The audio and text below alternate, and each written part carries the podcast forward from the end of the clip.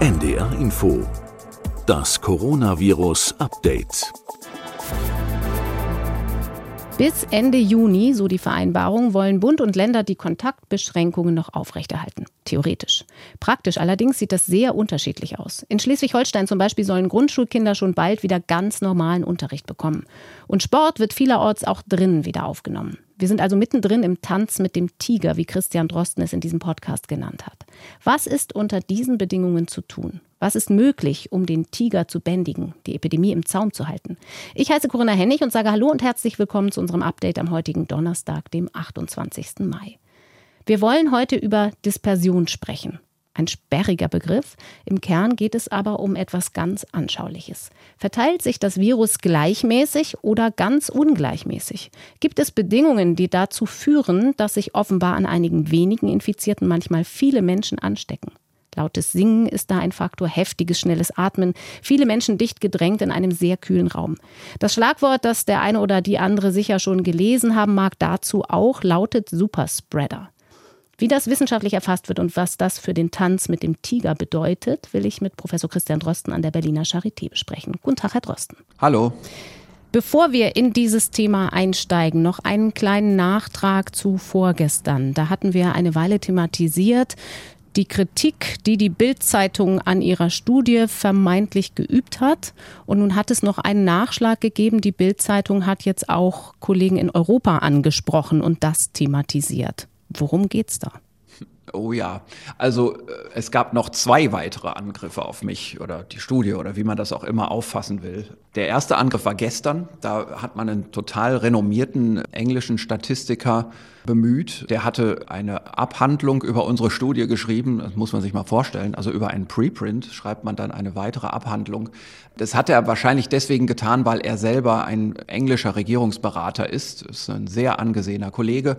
Was er schreibt, ist im Prinzip richtig, entspricht aber auch dem, was ich vorher immer schon gesagt habe. Also unsere statistischen Methoden in dieser ersten Datenzusammenfassung, die wir ja geliefert haben in diesem Preprint, die sind grob, äh, die sind zum Teil auch bewusst ein bisschen grob gelassen, weil wir wissen, dass der Hase nicht in der Statistik begraben ist, sondern in den Daten selbst. Also unsere jetzige Aufarbeitung wird auch sehr stark auf die Daten selbst fokussieren. Das werden wir erklären. Kommt sehr bald. Das geht ähm, um David Spiegelhalter.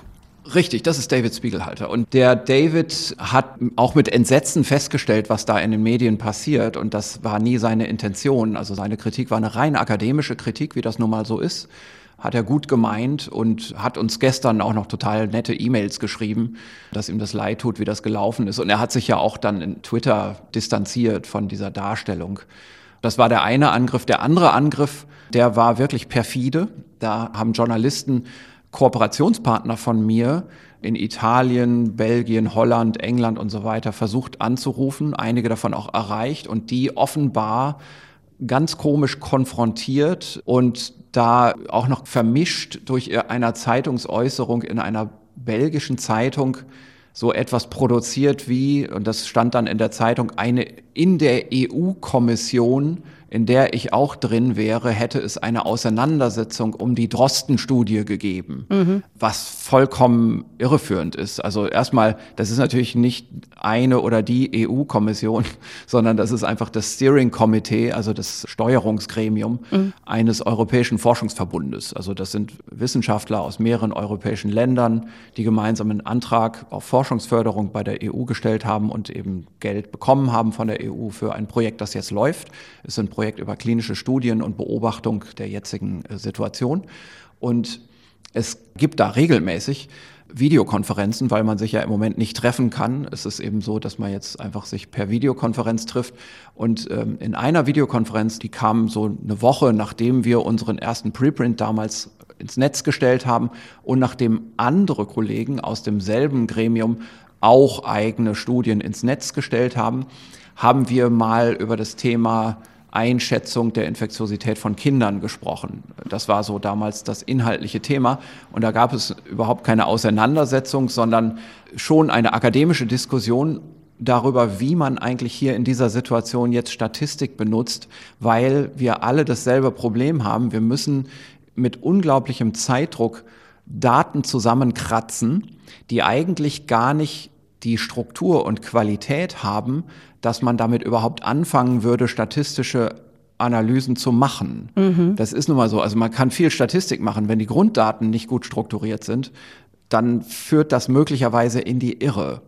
Und da war eine Gruppe, die hat Beobachtungsdaten geliefert zu Haushaltskontaktstudien und die zeigten zunächst mal, da sind gar keine Kinder dabei. Also Kinder übertragen nicht an Kinder, aber die wussten genau, ihre eigenen Daten, die leiden unter demselben Problem wie all diese Haushaltskontaktstudien während eines Schullockdowns, nämlich wenn die Kinder nicht aus dem Haus gehen, dann können sie ja das Virus auch nicht eintragen in die Haushalte. Das und dann Problem, ist es ja kein Wunder, dass es keine Kinderfälle gibt. Mhm. Das wussten die genau und da haben die im Prinzip gesagt, wir stellen das jetzt mal öffentlich, aber wir machen gar nicht erst eine statistische Analyse, weil das eh irreführend ist.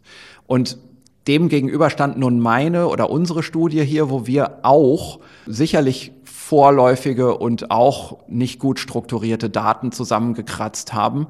Wir haben uns allerdings gesagt, das sind so viele Daten, dass diese ganzen Störgrößen sich schon irgendwie rausmitteln. Und darum machen wir das jetzt mal, wenn wir jetzt diese Daten schon zusammenstellen, dann machen wir auch wenigstens mal eine grobschlächtige statistische Analyse mit.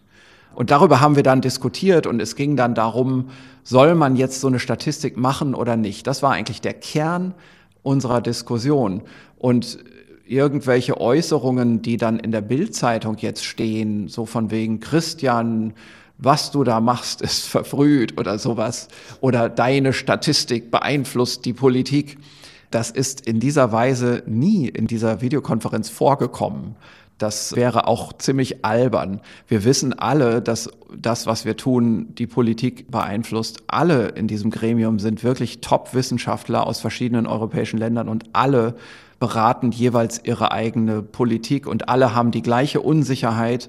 Alle kommentieren gegenüber der Politik die Daten auch so, dass sie sagen, es ist zu früh, wir können es einfach beim besten Willen noch nicht sagen, so wie ich das auch immer gemacht habe. Mhm. Aber das ist natürlich keine schöne Geschichte für eine Zeitung, die etwas Dramatisches erzählen will. Und was eben hier das eigentliche Problem ist, da wird irgendwas erzählt. Und selbst wenn in diesem Fall der Koordinator dieses Forschungskonsortiums, Hermann Gossens, in dem Moment, wo er von einem Journalisten überrumpelt wird und ihm schon schwant, dass das hier ganz komisch läuft und er gleich hinterher schreibt, äh, hiermit rufe ich meine Aussagen zurück, ich unterstütze Ihre Recherche hiermit nicht mehr.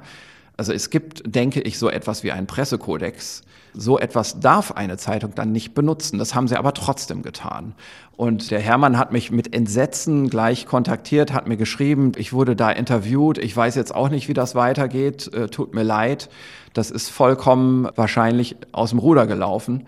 Also ich glaube, das ist jetzt so langsam klar, dass die Statistik zwar natürlich insgesamt wichtig ist in wissenschaftlichen Studien und ich glaube, es ist auch klar, dass die Statistik, so wie wir sie gemacht haben, bei unserer Studie wirklich grob ist und zwar auch wirklich so ein bisschen nach dem Motto, feiner hinzuschauen lohnt sich eh nicht bei diesen Daten. Aber dennoch ist jetzt diese statistische Nebendiskussion zum Hauptpunkt gemacht worden. Aber man kann auf gar keinen Fall wegen statistischer Kritik an unseren Daten sagen, dass die Studie nicht stimmt. Mhm. Ähm, diese Studie steht auch ohne Statistik für sich alleine da. Wir werden das aber jetzt noch mal aufarbeiten und werden zumindest mal eine vorläufige Version unserer Überarbeitung jetzt online stellen, wahrscheinlich heute schon, weil eben die Medien oder eine Zeitung das so massiv missbraucht. Das ist sicherlich nicht die endgültige Manuskriptversion, die wir dann zur Publikation einreichen werden, denn da müssen wir sorgfältig sein und das kostet einfach Zeit. Und ich habe diese Woche mich fast nur mit der Bildzeitung rumgeärgert. Es hat mich extrem viel Zeit gekostet und das verzögert die Wissenschaft inzwischen, mhm. aber ganz maßgeblich. Wir werden aber dennoch einen solchen Sachstand in die Öffentlichkeit stellen, dass jeder verstehen kann, warum ich sage, dass unsere Daten, wenn man sie dann nochmal genau strukturiert und genauer anschaut, auch ohne statistische Analyse zeigen, dass gerade die frühsymptomatischen Kinder, die in Haushaltskontaktstudien getestet wurden, um die geht es ja, das sind ja die wo man sich fragt, die könnten genauso gut auch jetzt zur Kita oder zur Schule gegangen sein. Denn mhm. das sind gesunde Kinder, die nicht im Krankenhaus liegen, sondern die in der Ambulanz getestet wurden, im Testcenter oder die vom Gesundheitsamt zu Hause einfach getestet wurden im Rahmen von Haushaltskontaktstudien, dass gerade deren Viruslasten ganz genauso hoch sind wie die von den Erwachsenen in derselben Situation. Online stellen heißt auf die Seiten der Charité für alle, die Ja, ja, wir stellen das wieder erstmal einfach auf unsere Seite, da wo wir auch die, diese vorläufige Manuskriptversion hatten. Und ich hoffe, dass dann diese Diskussion sich auch ein bisschen klärt. Mhm. Und wenn dann das endgültige Paper vorliegt, dann können wir uns ja auch hier im Podcast nochmal der Frage zuwenden, was diese statistische Verfeinerung denn eigentlich genau bedeutet und inwieweit das mit dem Ergebnis zusammenhängt. Vielleicht machen wir für heute erstmal einen Strich darunter. Wir haben uns ja ein ganz anderes Thema vorgenommen, nämlich die Frage, welche Bedeutung haben Superspreader und Superspreading-Ereignisse für die Dynamik der Epidemie und was folgt daraus? Das Stichwort heißt Dispersion. Also, welche Bedingungen braucht das Virus, um sich besonders schnell von einer oder wenigen Personen auf eine große Gruppe zu übertragen? Darüber wollen wir heute reden. Wir kennen das gerade aus den letzten Tagen, solche Beobachtungen aus den Nachrichten, zum Beispiel von dieser Infektionskette in einem Restaurant in Ostfriesland, aber auch einem Gottesdienst in Frankfurt am Main. Eingangs einmal gefragt, wenn wir zurückblicken auf den Beginn der Epidemie in Deutschland, müssen wir davon ausgehen, dass Ischgl da so ein zentraler Punkt war, also Skifahrer, die auf der Hütte in Ischgl gefeiert haben und dann zurückgekommen sind nach Deutschland, ein entscheidender Superspreading-Startpunkt? Ja, ganz bestimmt. Die Frage ist aber nur, also oder fangen wir mal anders an. Das Superspreading an sich passiert das bedeutet nicht, dass es große Ausbrüche gibt. Also mhm. große Ausbrüche gibt es auch ohne Superspreading. Also alleine die Tatsache, dass man einen großen Ausbruch irgendwo hat, sei das in einer Feier oder bei einer Kneipe oder auch in einer Chorprobe, das zeigt noch nicht, dass das hier ein Virus ist, das typischerweise einem Superspreading unterliegt. Hm. Superspreading ist was anderes. Das können wir vielleicht gleich noch mal genauer erklären. Aber am Anfang der SARS-2-Epidemie wusste man nicht, ob dieses Virus einem Superspreading unterliegt. Und es gab gute Gründe zu denken, dass es das nicht tut, weil es so anders war als SARS-1 oder anders ist als SARS-1 in seiner Replikation. Um das kurz zu erklären, also dieser Begriff Superspreading, der wurde tatsächlich, obwohl man das Phänomen in der Infektionsepidemiologie schon viel länger kennt, erst populär während der SARS-1-Epidemie im Jahr 2003. Da haben plötzlich viele darüber angefangen zu sprechen. Superspreading bedeutet, dass es große Ausbrüche gibt und dass die kleinen Ausbrüche oder die kleinen Übertragungsketten gleichzeitig nicht sehr effizient sind. Dass also die gesamte Infektionsepidemie getragen wird von Superspreading-Events. Mhm. Und Superspreading-Events sind nicht immer unbedingt solche Erscheinungen wie in Ischgl oder sonst wo, wo es dann gleich mehr als 50 oder 100 oder 200 Infizierte gibt, sondern Superspreading bedeutet was anderes. Superspreading bedeutet, es gibt einen Teil von infektiösen Personen, die eine übermäßig abweichende, vom Durchschnitt abweichende Zahl von Patienten infizieren. Und damit kommen wir dem eigentlichen Geschehen hier näher als mit dem Begriff Superspreading. Superspreading ist fast so ein bisschen ein Hilfsbegriff. Also, es geht im Prinzip um den Begriff der Überdispersion in Übertragungsereignissen. Also ungleiche das, Verteilungsmuster. Richtig, genau, die Ungleichheit. Das ist einfach der Punkt. Ganz einfach gesagt, wenige Leute infizieren ganz viele andere und die meisten infizieren aber nur wenige bis keinen anderen. Mhm. Diese Schiefe, dieses Ungleichgewicht, das können wir vielleicht gleich auch noch mal kurz durchrechnen an einem einfachen Beispiel.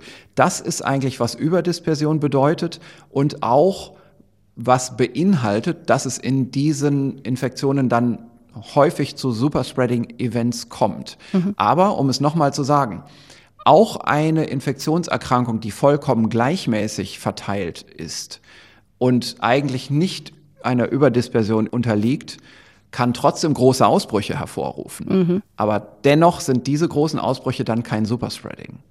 Superspreading findet also statt in Erkrankungen, die diese typische Überdispersion haben.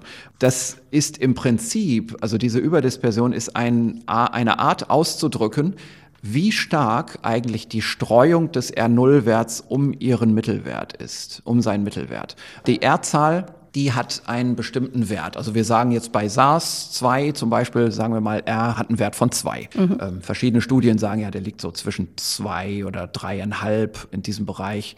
Das hängt auch so ein bisschen von der Umgebung ab. Aber sagen wir mal jetzt zwei. Also das heißt, einer, der jetzt infiziert ist, wird in der nächsten Generation zwei weitere infizieren. Mhm.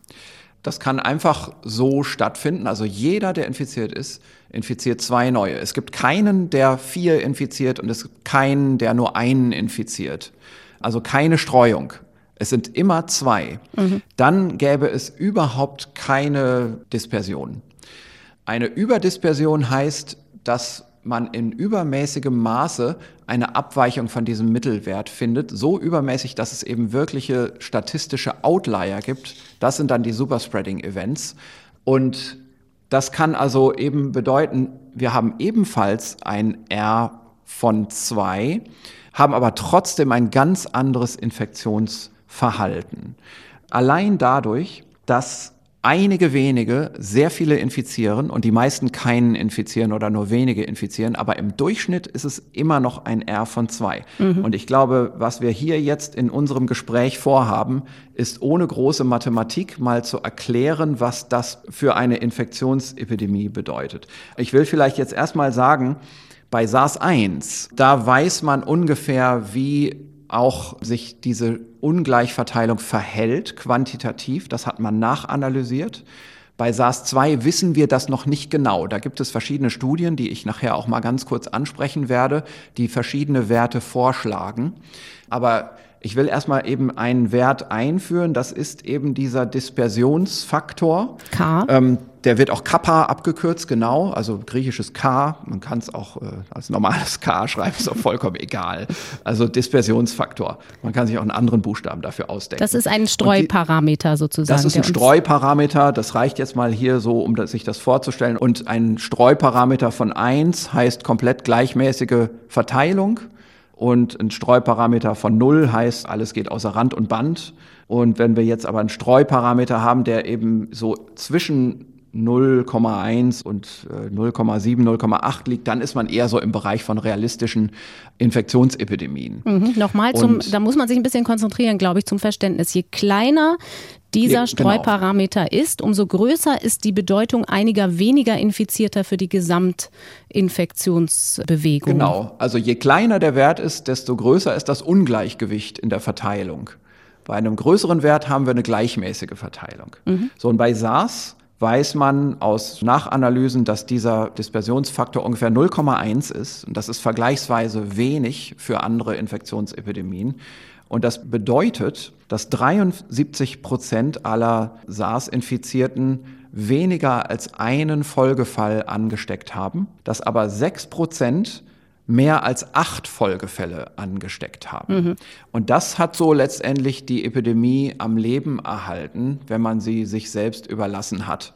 Bei SARS hat man sich damals auch für diesen sehr niedrigen Dispersionsfaktor eine gute Erklärung herleiten können, und zwar dieses SARS-Virus das muss in die Lunge, um die Infektion zu starten. Das repliziert nicht in den oberen Atemwegen, das repliziert in der Lunge.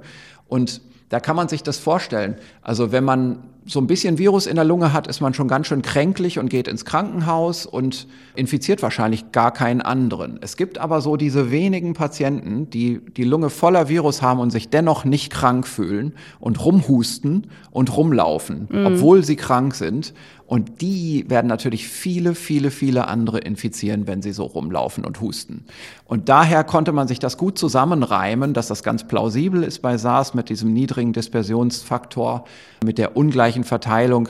So nach dem Motto, man muss schon ganz hart gesotten sein, um mit so einer Lungenentzündung noch rumzulaufen und dann infiziert man auch ganz schön viele. Mhm. Aber die meisten werden das nicht tun. Mhm.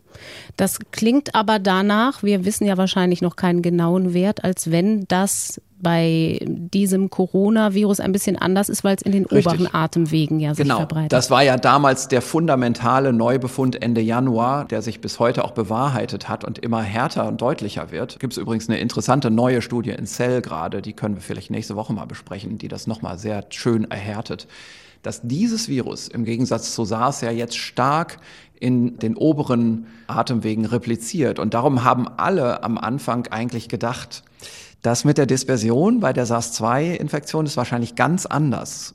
Denn ein Virus, das in den oberen Atemwegen so stark repliziert, das wird sich sehr gleichmäßig verbreiten. Das ist kaum aufzuhalten, weil jeder hat's im Hals und keiner merkt am Anfang, dass er infiziert ist. Wir haben ja dann auch gesehen, epidemiologische Nachanalysen haben dann gleich relativ bald gezeigt, eigentlich ist das schon vor Symptombeginn infektiös. Und das beinhaltet natürlich erst recht, dass es nicht zu diesem Effekt kommt, wer das Virus hat, wird in der Regel keinen anstecken, weil er schon krank ist und zu Hause bleibt, sondern im Gegenteil. Also praktisch jeder läuft noch rum und steckt andere an. Und alle haben gedacht, diese Dispersion, die ist bei SARS nicht so hoch. Mhm. Also nicht so ein kleiner Wert, ja. Also die Schiefe der Verteilung ist nicht so groß. Bei SARS-2 meinen Sie jetzt, bei diesem bei Coronavirus? SARS-2, genau. Wegen der Replikation in den oberen Atemwegen haben eigentlich alle gedacht, das wird sich sehr viel gleichmäßiger verteilen. Und wir werden den epidemiologischen Vorteil und den Kontrollvorteil, den wir bei SARS-1 hatten, nicht bei SARS-2 ausspielen können. Und ich will jetzt mal versuchen, als nächsten Schritt zu erläutern, warum wir hier einen Kontrollvorteil haben und einen epidemiologischen Vorteil. Und dazu müssen wir jetzt eine kleine Rechnung mal anstellen. Eine kleine Fantasierechnung. Mhm. Ich habe mir hier diese Zahlen auf ein Blatt Papier geschrieben. Nehmen wir mal an, wir haben so eine Infektionserkrankung, bei der wir eine schiefe Verteilung haben, bei der wir zehn Patienten haben und von diesen zehn Patienten werden neun Patienten immer nur einen weiteren anstecken. Mhm. Das sieht aus wie R gleich eins. Ne? Ja. Und dann ist aber einer dabei bei den zehn, der steckt zehn weitere an. Das heißt, wir haben in der nächsten Generation nicht zehn Folgefälle, sondern 19 Folgefälle. Mhm. Also ganz leicht zu rechnen. Zehn Erstfälle, neun davon stecken nur einen an, der zehnte steckt zehn an. Was jetzt passiert, wenn wir uns überlegen, dass diese zehn Fälle nicht alle einzeln da sind, sondern dass wir ein Virus haben, das nun mal diese Eigenschaft hat, bei zehn nur einen Folgepatienten zu machen und bei einem dann zehn. Das ist eine Eigenschaft des Virus oder der Infektionsepidemie. Aber wir haben dennoch hier jetzt nur einen Fall, einen Erstfall, sagen wir mal, in unserer Gemeinde oder in unserer Schule. Ja, dann können wir uns überlegen, was passiert. Also wie wahrscheinlich ist es, dass der erste und der zweite Fall jetzt gerade Nummer 10 ist, der 10 infiziert. Das ist nicht wahrscheinlich. Mhm. Also wir haben in jedem Schritt so eine Wahrscheinlichkeit von 1 zu 10, dass es explodiert. Die höhere Wahrscheinlichkeit ist, dass es erstmal nur einen weiteren Folgefall gibt. Mhm. Mm, das heißt, wenn wir sagen, die Serienlänge der Erkrankung ist so sechs Tage, sagen wir mal jetzt ganz grob gerechnet eine Woche, wir sind mal großzügig, das ist ja hier alles nur eine Fantasierechnung. Also die erste Woche haben wir einen Patienten, die zweite Woche haben wir wieder nur einen Patienten, die dritte Woche haben wir immer noch einen Patienten. Das sind immer neue Patienten, neue Seri Infektionen, aber wir merken das gar nicht. Serienlänge von Infektion zu Infektion müssen wir ja, genau. dazu sagen. Mhm, genau. Von Infektion zu Infektion. Uns ist jetzt mal egal, ob die vorherigen Infektionen jetzt schon ausgeheilt sind. Wir wollen einfach nur rechnen, wie viele neue stecken sich hier jetzt jede Woche an. Mhm. Und es ist immer nur ein neuer pro Woche. Ach so, und was ich dazu sagen will, es kann übrigens auch immer mal sein, weil diese Schiefe der Verteilung beinhaltet natürlich in Wirklichkeit auch Werte unter eins, dass es dann irgendwann auch nicht mehr weitergeht. Das nennt man dann Extinktion. Also das Ganze löscht sich von selbst aus. Da sprechen wir als nächstes dann drüber. Mhm. Aber jetzt sind wir erstmal bei der einfachen Überlegung. Wir haben hier ein ruhiges Geschehen. Es wird immer nur ein neuer Fall pro Woche dazukommen und wir merken das gar nicht. Irgendwann ist aber auch mal, wir spielen so ein bisschen russisches Roulette, irgendwann ist auch die Kugel im Revolver dann getroffen und wir haben den der zehn infiziert, den Patienten vor uns.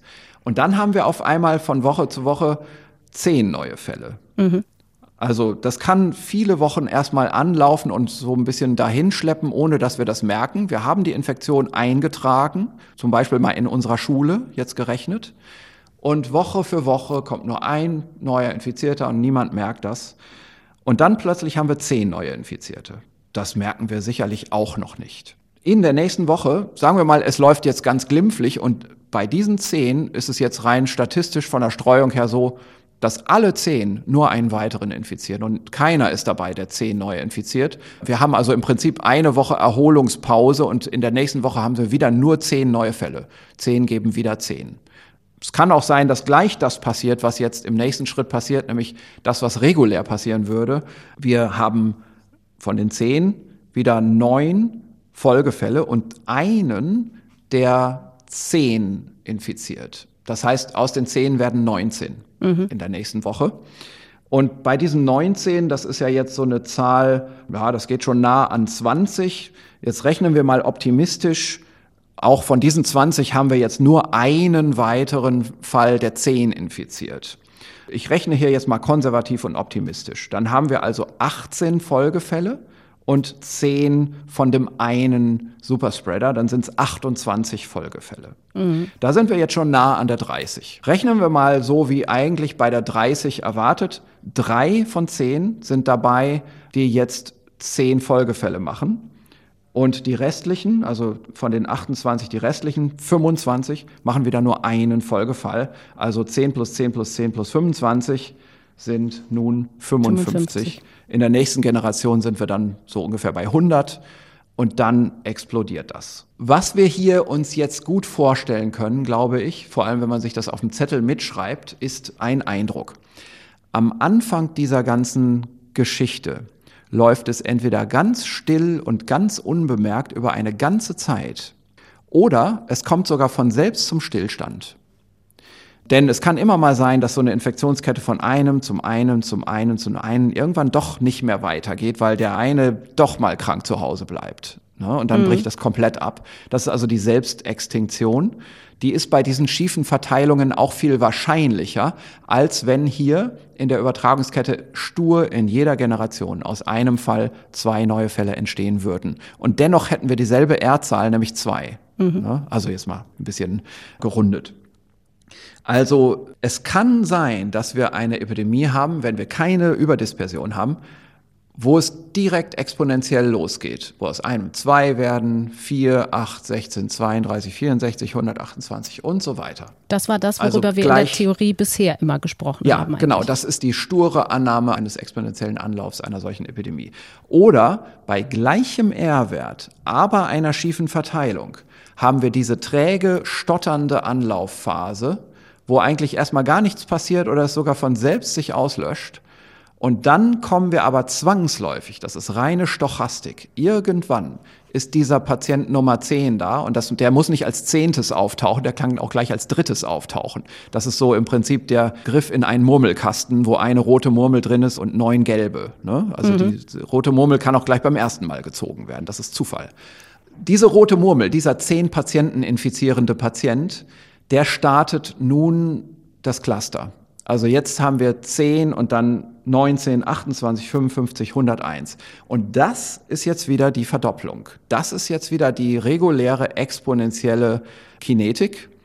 Und daran kann man auch nicht mehr so viel machen ohne Intervention. Das geht nicht mehr von selber weg. Das heißt, für die Beherrschbarkeit kommt ja aber an dieser Stelle, dieser kleinen Stochastik-Unterrichtsstunde, das Superspreading wieder ins Spiel. Also kann ich ja. versuchen zu verhindern, dass sich solche Superspreading-Events genau. bilden. Genau, also da kommen wir im übernächsten Schritt dazu, in, über die Intervention. nee, ist, ist ja vollkommen okay, also ein Ausblick. Ja? Aber ich glaube, wir haben das hier plastisch vor Augen, dass wir beim selben R-Wert eine Situation haben können, wo wir loslassen, wo wir einen Patienten irgendwo reingeben, einen Infizierten, zum Beispiel in eine Schule, und es geht stur direkt in einen exponentiellen Ausbruch.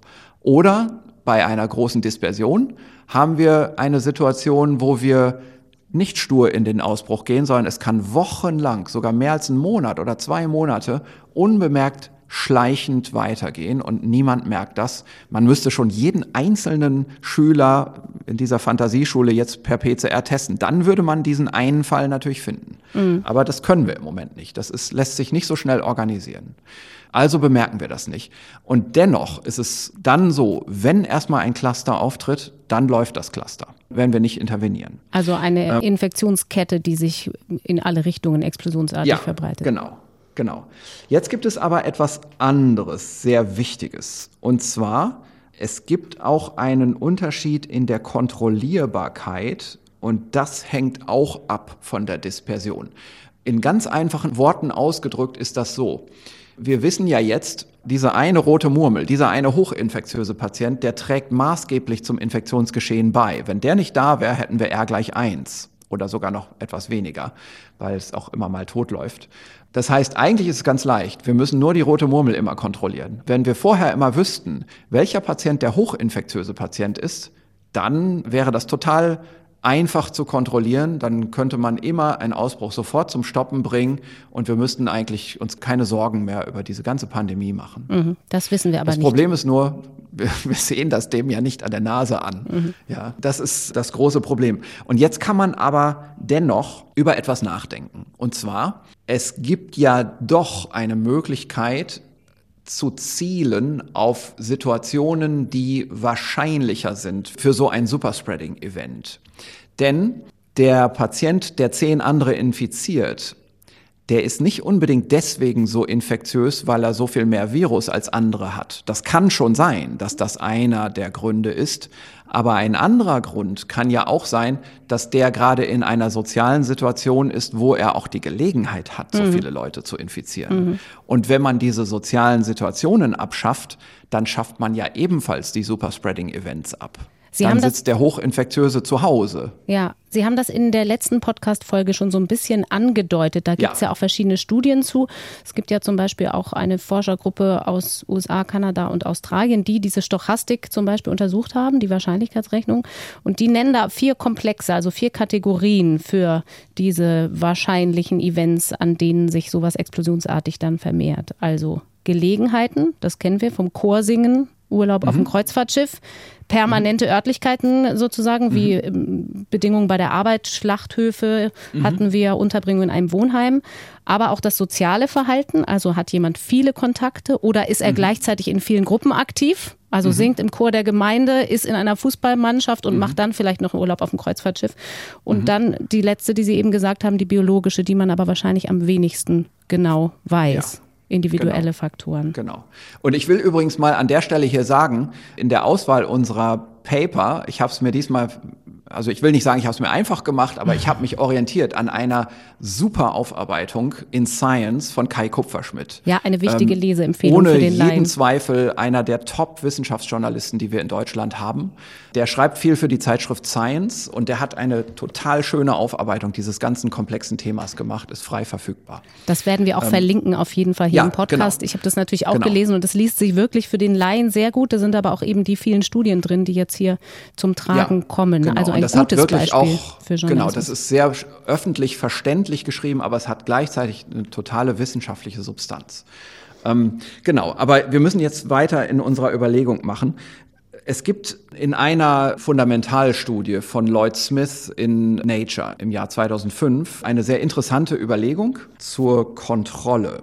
Es wird hier eingestanden, das sind also mathematische Modellierer, die versuchen, die Realität mit abzubilden und die sagen, ähm, okay, wir können natürlich solche Situationen identifizieren. Wir können sagen, es gibt bestimmte Gelegenheitssituationen, wo wir besonders darauf zielen, um die zu verhindern, um Superspreading-Events zu verhindern. Also mhm. Also nicht dem Patienten das an der Nase anzusehen, dass er infektiös ist, das geht nicht, aber eben Sozialsituationen verhindern, in denen infektiöse Patienten viele infizieren können. Denn wir wollen ja die Infektionen, nicht die Infektiosität kontrollieren. Jetzt kann man sich überlegen, wenn man eine Kontrollmaßnahme macht und diese Kontrollmaßnahme ist eine generelle, aber die Hälfte der Effizienz dieser Kontrollmaßnahme schlägt sich nieder auf die 20 Prozent infektiösesten Patienten. Generelle heißt also, also für alle eine Maßnahme, eine kontaktreduzierte Genau, sagen wir mal, das sind 100 Personen und insgesamt haben wir eine Kontrollmaßnahme in dieser Bevölkerung, aber die Hälfte der Kontrollkraft kommt bei den 20 Prozent infektiösesten an. Das kann man sich, glaube ich, vorstellen. Mhm. Und wenn diese Effizienz nur 30 Prozent hat, also wenn man nicht alles kontrolliert, sondern nur 30 Prozent der insgesamt stattfindenden Übertragungen. Also das muss keine perfekte Kontrollmaßnahme sein. So, also nochmal gesagt, Es ist keine perfekte Kontrollmaßnahme, sondern eine, die nur 30 Prozent des Infektionsgeschehens wegnimmt. Also zum Beispiel Und, die Verhinderung von Menschenansammlungen, Teil Ja, oder sagen wir mal eine Maske. Mhm. Was ganz Einfaches gedacht, eine mhm. Maske. Ja? Und diese Kontrollkraft von 30 Prozent, die kommt zur Hälfte bei den 20 Prozent infektiösesten an oder den 20 Prozent meist gefährlichen Infektionsereignissen. Die haben natürlich einen gewissen Hintergedanken dabei. Das entspricht schon auch so ungefähr einer Annahme. Was wäre denn, wenn man bei Superspreading-Events grundsätzlich darauf achten würde, dass da immer eine Maske getragen wird? Ja. Mhm. Dann reicht das, um eine Epidemie zu stoppen, die einen R-Wert von drei hat und einen Dispersionsfaktor von 0,1. Und das ist SARS-1. Mhm. Das sind die Zahlen für SARS-1. Also die haben hier SARS-1 im Blick und die haben etwas im Blick, was sie durch die Blume gesagt erklären wollen, nämlich wie konnte es eigentlich so leicht gelingen, in Hongkong und anderen Städten SARS-1 zum Stillstand zu bringen. Und was sie durch die Blume sagen, ist, indem dort, wo Superspreading-Gefahr war, überall eine Maske getragen wurde. Ist das realistisch das ist, tatsächlich, die, diese Maske mit diesen zum Beispiel 30 Prozent gleichzusetzen? Ja, also das, das ist, nein, das ist nicht realistisch. Das, ist fiktiv das, erst. das sagen die überhaupt nicht, aber Insider, die sich auskennen, die wissen, dass das eben die Parameter sind, die man damals immer so angenommen hat bei der SARS-Epidemie. Damit wird hier gespielt und es wird hier durch die Blume auch eine Erklärung geliefert, warum es eben so erstaunlich gut gelungen ist, die SARS-1-Epidemie zu kontrollieren, indem man eben hier eine Modellrechnung anstellt für den Fall, der, der eigentlich damals für realistisch gehalten wurde, quantitativ, zahlenmäßig. Man hat eine Infektionserkrankung von R gleich 3 und einem Dispersionswert von 0,1 und man hat eine Kontrollmaßnahme, die nur 30 Prozent effizient ist, aber deren Kraft, die schlägt sich nieder zur Hälfte auf Superspreading-Events. Mhm. Und dann kommt die Epidemie zum Stillstand. Und das ist etwas, äh, da müssen wir jetzt auch hier wieder ganz vorsichtig sein. Ich will hier jetzt nicht sagen, dass das für SARS-2 auch gilt, denn wir kennen nicht den Dispersionsfaktor von SARS-2. Ich glaube, dass der in Wirklichkeit höher ist als 0,1. Es würde mich sehr wundern, wenn der so wäre wie bei SARS-1. Also nicht so leicht beherrschbar über Superspreading genau. Genau, ich will das hier jetzt dennoch einfach mal so als Denkmodell vorstellen, weil das auch so schön in dieser Studie erklärt ist. Von da können wir jetzt vielleicht mal anfangen, über SARS-2 nachzudenken. Jetzt muss ich hier einmal umblättern. Da habe ich mir nämlich ein paar Notizen gemacht zu Studien, die schon gemacht wurden zu dem Dispersionsfaktor von SARS-2. Eine ist relativ früh gemacht worden, eine Modellierungsstudie aus Bern. Dort kommen die Autoren anhand einer sagen wir mal, nach Analyse der gemeldeten Inzidenzen aus Wuhan zu einer Schätzung, die irgendwo im Bereich zwischen 0,3 und 0,6 liegt, im Median 0,54. Das war eine ganz frühe Schätzung und an der haben sich viele auch so, die sich dafür interessiert haben, orientiert. Und da war im Prinzip so dieses Thema, diese Hoffnung auf die Dispersion so ein bisschen begraben. Das war zu einer Zeit Mitte, Ende Januar. Da kamen eben zwei große Erkenntnisse in der Wissenschaft auf. Das eine war, das Virus repliziert im Rachen, das überträgt vor Symptombeginn. Und zum zweiten eben auch so eine Studie wie diese. Der geschätzte Median des Dispersionsfaktors ist 0,5. Also vergessen wir das mal mit der leichten Kontrollierbarkeit. Mhm. Es sind inzwischen andere Studien erschienen. Eine Studie kommt aus London, die schätzt etwas zwischen 0,1 und 0,3 und es wird gesagt, 10 Prozent der Infizierten machen 80 Prozent aller Infektionen aus. Das würde bedeuten, das ist total einfach zu kontrollieren. Das haben wir nur bis jetzt nicht gemerkt. Allerdings hat diese Studie ein Problem, das, was die Autoren sehr freimütig auch diskutieren. Das ist wieder mal die Datenbasis. Das sind statistische Vollprofis, die die besten statistischen Methoden haben, aber die Datenbasis ist unsicher und heterogen und wackelig. Und da kann man eben die beste Statistik haben, da können die Ergebnisse irreführend sein. Mhm. Das hatten wir ja hier am Anfang auch schon mal gesagt bei unserer Viruslaststudie. Jetzt ist es hier so, das basiert auf importierten Fällen, die in anderen Ländern als China gemeldet wurden und die Frage, wie dann die Infektion weiterging und auch die Frage, ob sich dann Infektionen totlaufen. Das ist so eine Sache. Wir wissen alle, wie heterogen und wie unvollständig die Meldung und die Erkennung von Infektionen direkt im Januar und Anfang Februar gewesen ist. Und das sagen die Autoren selbst. Das hängt natürlich alles davon ab, wie zuverlässig die Datenbasis ist. Und wir wissen in Wirklichkeit, gerade zu der Zeit, da hatten die meisten Länder noch überhaupt keine Möglichkeit zu testen. Mhm. Deswegen könnte das sein, dass dieser Wert einfach nicht stimmt, der hier geschätzt wird. Dennoch ist es methodisch eine hervorragende Arbeit und schon alleine deswegen gehört sie publiziert. Die ist im Moment im Preprint-Stadium. Es gibt noch eine andere Studie, die kommt von einer chinesischen Gruppe, die hatte geschätzt einen Wert von 0,45. Dort war aber die Schätzung des Dispersionsfaktors nur ein Nebenaspekt. Dann gibt es eine andere Studie aus Israel, die schätzt aufgrund einer anderen Basis, und zwar aufgrund von Sequenzevolution, das ist ein anderer Weg, so etwas zu schätzen, aufgrund der Verschiedenartigkeit von Sequenzen im Stammbaum und der Analyse von Quelle und Ziel der Übertragung, schätzen die dann etwas Ähnliches, nämlich dass ungefähr ein bis zehn Prozent aller Fälle zu 80 Prozent aller Sekundärfälle führen. Aber auch hier ist es so, und das sagen auch hier die Autoren wieder ganz offen und freimütig, das Ganze basiert nur auf 212 Sequenzen und da kann man ganz viel übersehen. Und außerdem ist die Evolution dieses Virus eigentlich ein bisschen zu langsam, um in jedem Fall einer Übertragung auch eine Mutation zu sehen. Es gibt andere RNA-Viren, da ist das so. Da sieht man in jedem Übertragungsvorgang mindestens eine Mutation und dann weiß man immer, wer hat wen angesteckt. Das heißt, Sie können es nachverfolgen über die Erbgutanalyse. Richtig, und man kann nachzählen, wie viele sind infiziert worden von dem hier. Ne? Das ist eigentlich die Idee. Und das kann man bei diesem Virus nicht. Und darum muss man da mit statistischen Umwegen arbeiten und die haben wieder viele Streubereiche. Und deswegen ist diese Schätzung auch sehr unsicher. Und die Autoren machen hier ganz bewusst auch keine richtige Schätzung des Dispersionsfaktors, sondern sie deuten das nur an, dass sie sagen, ein bis zehn Prozent der Fälle könnten verantwortlich sein für 80 Prozent Sekundärfälle. Mhm. Die liegen hier also in ihrer Schätzung in einem niedrigen Bereich. Und dann gibt es eine weitere Studie. Die ist wieder mal von Gabriel Lung, also Aus einer der führenden, genau, einer der führenden Epidemiologen in dieser Epidemie, der auch schon zu SARS-1 hervorragende Arbeit gemacht hat. Und der geht jetzt anders vor, viel systematischer. Der hat aus den Clustern in Hongkong, das sind viele, 53 geeignete Cluster herausgesucht und das sind also nicht nur, wie oft in Hongkong geschehen, ganze importierte Cluster, sondern Fälle, wo wirklich ein Fall reinkam nach Hongkong und dann weiter übertragen wurde zu einem Hongkonger Cluster oder wo in Hongkong ein neues Cluster entstanden ist. Und wo diese Cluster auch nicht nur aus einer Einzelübertragung bestanden, sondern das waren wirklich Cluster. Nicht nur einer hat einen angesteckt und wir nennen das mal ein Cluster, um eine hohe Zahl in unserer Publikation zu nennen, sondern das ist also eine höchst seriöse Auswertung. Also einer hat eine ganze Gruppe angesteckt oder zwei im Unterschied. Ja, genau. Also die Cluster haben einfach eine gewisse Mindestgröße, ne, sodass man auch eine, eine statistische Auswertung wirklich machen kann.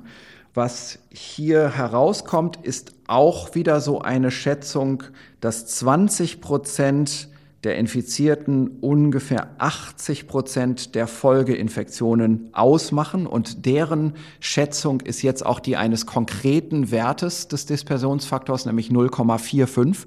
Das ist leider ein relativ hoher Wert mhm. und das ist schon ein Wert, aufgrund dessen man jetzt nicht in Euphorie verfällt wo man jetzt nicht sagen würde, na dann ist doch der Käse gegessen, das wird auf keinen Fall wiederkommen. Das haben wir jetzt einmal totgehauen in der ersten Phase der Intervention, also im Lockdown. Und jetzt kriegen wir das praktisch von selbst in Schach gehalten. Also so einfach ist es leider nicht. Aber wir werden schon einen Vorteil haben durch die Dispersion. Und es kommt eine weitere ganz wichtige Lehre aus der Studie von dem Gabriel Lung. Und zwar, was die auch untersucht haben, ist, wie man eigentlich durch Fallisolation jetzt damit umgehen kann, solche Cluster zu verhindern. Das war ja auch in Hongkong so, dass das aggressiv kontrolliert wurde. Wieder also mal so ein Fall, eine Kombination aus epidemiologischer Studie, Beobachtung bei gleichzeitiger epidemiologischer Intervention. Mhm. Und da muss man schon sehr, sehr genau vorgehen, um daraus Sinn zu machen. Und äh, das hat er aber hier schon geschafft in seiner Studie. Er hat eine wichtige Beobachtung gemacht und das ist die, eine Verzögerung der Fallisolation, also wenn man einen Infizierten erkannt hat in einem Cluster, verursacht keine Vergrößerung der Cluster. Also wenn man den Fall zu spät erkennt, dann macht das das Cluster nicht größer. Wie kann das sein? Das klingt erstmal positiv. Das mhm. klingt erstmal so, als hätte man alle Zeit der Welt, um ein Cluster zu isolieren, wenn ich das so sage. Mhm. Aber das ist so überhaupt nicht gemeint. Das wäre falsch verstanden. Es ist im Gegenteil so, dass selbst wenn man ganz schnell den Infizierten, den diagnostisch Infizierten, also wo man eine PCR gemacht hat und man weiß, der ist positiv und den dann sofort isoliert, selbst dann ist das noch zu spät. Man kann keine Zeit mehr gewinnen durch eine Diagnostik im Cluster. Weil die Übertragung unmittelbar schon gleichzeitig Weil das alles schon läuft. Mhm. Genau. Der, das ist alles schon entschieden.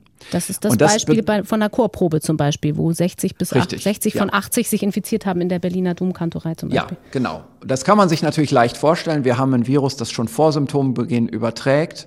Und wir haben Superspreading-Events, wo schon längst, also wir, wir entdecken einen im Cluster per PCR, aber wir können davon ausgehen, es ist schon längst eine unbekannte Zahl an Infizierten und in dieser Chorprobe haben sich fast 90 Prozent infiziert der Teilnehmer. Mhm. Und so etwas kann in Superspreading-Events passieren und deswegen gibt es eine ganz wichtige Erkenntnis aus dieser Studie, die wir uns unbedingt auf die Fahnen schreiben müssen für alles, was wir in nächster Zukunft in Deutschland entscheiden, auch für die gesamte Teststrategie. Also wie jetzt zum Beispiel das Gesundheitsministerium, das RKI und so weiter, die jetzt sehr hart daran arbeiten, Richtlinien zu formulieren und Umgangsweisen zu finden, wo zu Recht jetzt im Moment gesagt wird, wir müssen die Testkapazität jetzt nicht nur erhöhen, sondern wir müssen sie auch zielen, wo jetzt aber eine neue Information dazu kommt weil wir dieses Verhalten der Infektion in Clustern haben,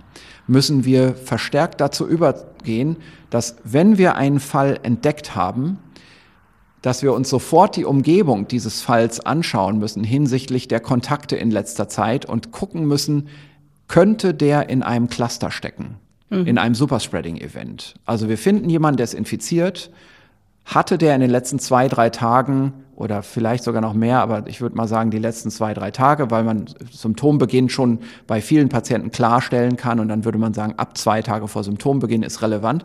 Hatte der in der Zeit eine Sozialsituation, die verdächtig ist auf ein Superspreading-Event? Das kann ein Fitnessstudio ja, sein, auch zum Beispiel. Zum Beispiel, oder? ja, zum Beispiel, genau. Und wenn ja, wenn der in so einer Verdachtssituation war, dann muss man alle die Personen, die in dieser Verdachtssituation ebenfalls gewesen sind, als infiziert betrachten und sofort isolieren und nicht eine Diagnostik abwarten. Man darf dann nicht sagen, okay, weil Sie jetzt von Fitnessstudio gesprochen haben, alle die 20 Leute, die in dem Fitnessstudio waren, die müssen jetzt erstmal einen PCR-Test kriegen und dann sehen wir ja schon und wer dann positiv ist, der wird dann isoliert. So hätte man es klassischerweise gemacht und das ist falsch. Wir müssen die Strategie jetzt dahingehend ändern, dass wir sagen, All diese 20 Leute betrachten wir ohne jede Diagnostik erstmal als infektiös und isolieren die zu Hause. Man kann dann natürlich immer noch hingehen im Nachhinein und denen allen eine PCR geben. Das ist deswegen nicht falsch. Mhm. Aber entscheidend ist, die Entscheidung zur Isolierung, die muss sofort getroffen werden, ohne Ansicht des Diagnostikergebnisses. Das, heißt, das können wir anhand dieser jetzt neu entstandenen Datenlage, und diese Datenlage ist mal so gut ich würde sagen, zehn Tage, eine Woche alt. Es hat sich die Grundsituation dadurch jetzt wirklich geändert. Wir müssen unsere Strategie ändern. Und wir müssen das vor allem auch berücksichtigen in der Situation, die jetzt auf uns zukommt, und zwar zwangsläufig auf uns zukommt, in der wir bei einem entdeckten Fall immer ein Clusterrisiko haben. Das sind Schulen und Kitas.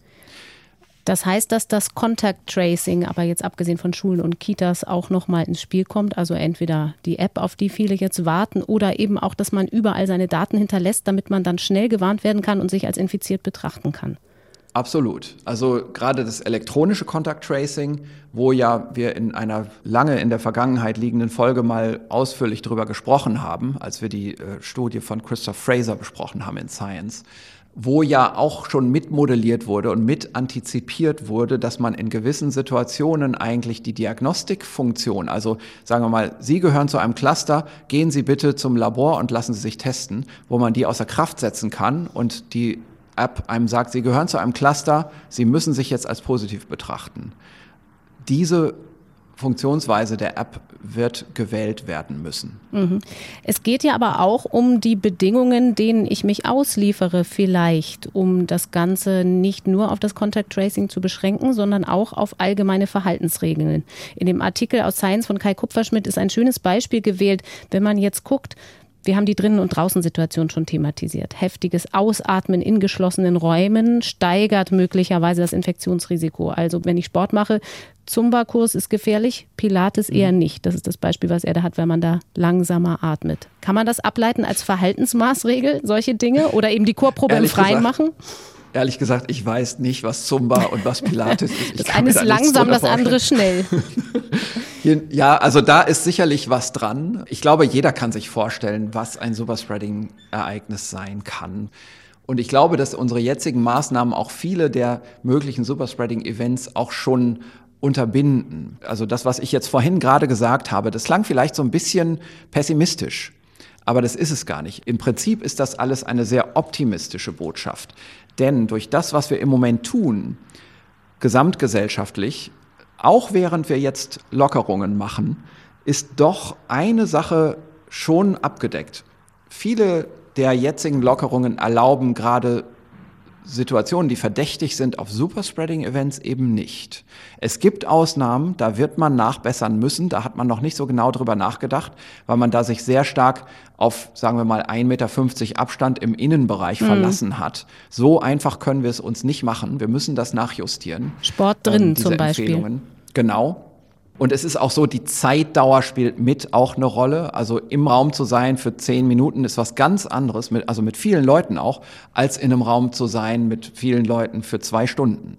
Mhm. Das ist ganz klar. Die Zeitkomponente spielt da unbedingt auch eine Rolle. Und eine Sache, die ich jetzt hier nochmal eben sagen möchte als neue Erkenntnis, ist eben auch, dass viele unserer sowieso noch übrig bleibenden Lockdown-Maßnahmen unterbinden werden, dass solche Superspreading-Cluster auftreten weil eben doch gewisse Risikosituationen damit jetzt erstmal abgeschafft sind. Das ist die eine positive Neuigkeit. Die andere positive Neuigkeit ist noch positiver.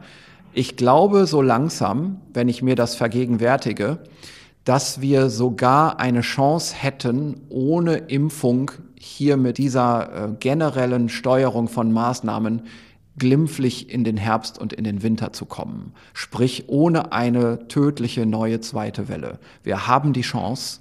Wir müssen aber genau hinschauen, wie wir unsere jetzigen Maßnahmen nachadjustieren, um eben gezielt Superspreading-Events zu verhindern. Und ich sage das deswegen, weil es einen Use Case gibt, also ein Präzedenzbeispiel, und das ist das Beispiel Japan. Das ist gestern in Science beschrieben worden, erschienen.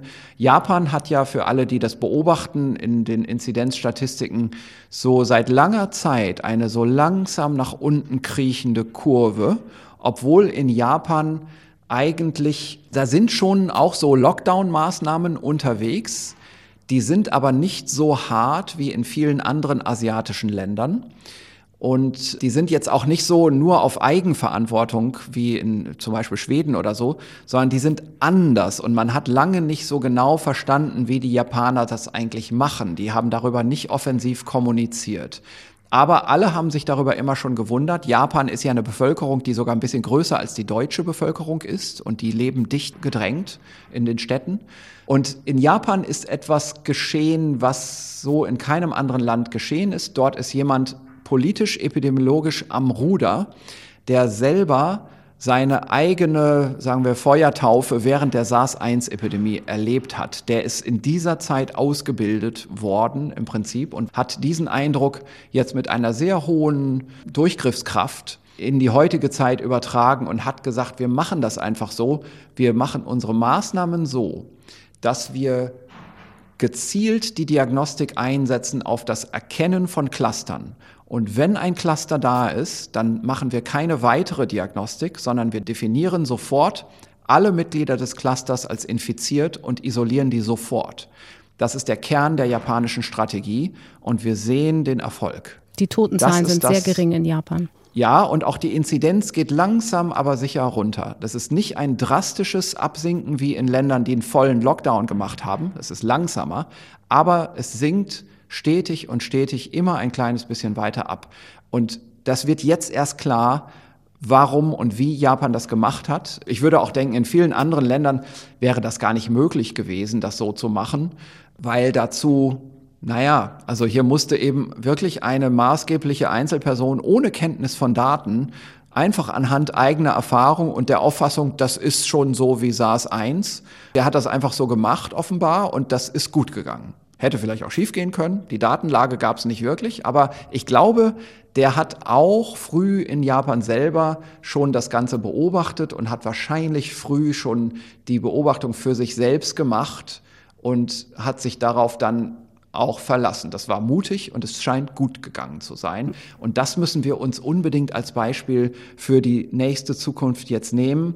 Gerade in der Auffassung, die ich ja immer wieder wiederhole. Wir gehen jetzt in den Sommer rein. Wir haben jetzt eine Entspannungsphase, wo wir unsere Maßnahmen adjustieren können, wo wir bestimmte Dinge uns leisten können und einüben können, wie zum Beispiel das Öffnen von Schulen und Kindergärten. Jetzt mit einem guten Monat Vorlauf zu den Sommerferien, wo praktisch zwangsweise wieder eine Entspannung Spannung kommt, falls etwas schiefgehen sollte hm. im Ausprobieren der Maßnahmen, haben wir jetzt diesen Eindruck, was wir wirklich einüben müssen, ist das frühe Erkennen von Clustern und das sofortige Isolieren der Clustermitglieder. Also mit anderen Worten, ist ein Lehrer infiziert, schaut man sich an, in welchen Klassen hat der in den letzten paar Tagen unterrichtet. Diese Schüler müssen alle zu Hause bleiben für eine oder zwei Wochen.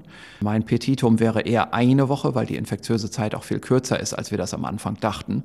Aber man muss wahrscheinlich nicht die ganze Schule deswegen schließen. Von Japan lernen, ein interessantes Forschungsthema, das uns viel für den Alltag mit dem Virus sagen kann, das Thema Dispersion und das wir auch hier im Podcast bestimmt fortschreiben werden. Vielen Dank bis hierhin, Christian Drosten. Wir sprechen nächste Woche wieder. Sehr gerne bis nächste Woche. Und zwar am Dienstag sprechen wir weiter. Da gibt es dann eine neue Folge unseres Podcasts mit Christian Drosten, wie immer unter ndr.de slash Corona-Update und in der ARD-Audiothek. Und dort in der Audiothek findet sich auch unser neuer spannender Wissenschaftspodcast Synapsen der sich in den ersten Folgen auch mit dem Coronavirus beschäftigt. Das ist ein bisschen anders als hier. Unser Host Maja Bachtiarewitsch ist im Gespräch mit Wissenschaftsjournalisten über ihre Recherche. Da kommen dann aber auch verschiedene Forscher zu Wort und wir hören auch mal ins Labor rein. Und morgen gibt es eine neue Folge zum Thema, woher kommt das Virus eigentlich? Was ist dran an den Theorien über die Fledermäuse und Schuppentiere, aber auch darüber, ob das Virus eigentlich aus einem Labor stammen könnte? All das im Wissenschaftspodcast Synapsen in der ARD Audiothek und unter ndr.de slash Synapsen. Unbedingt anhören. Vielen Dank fürs Zuhören an dieser Stelle. Ich bin Corinna Hennig und sage alles Gute bis Dienstag. Das Coronavirus Update. Ein Podcast von NDR Info.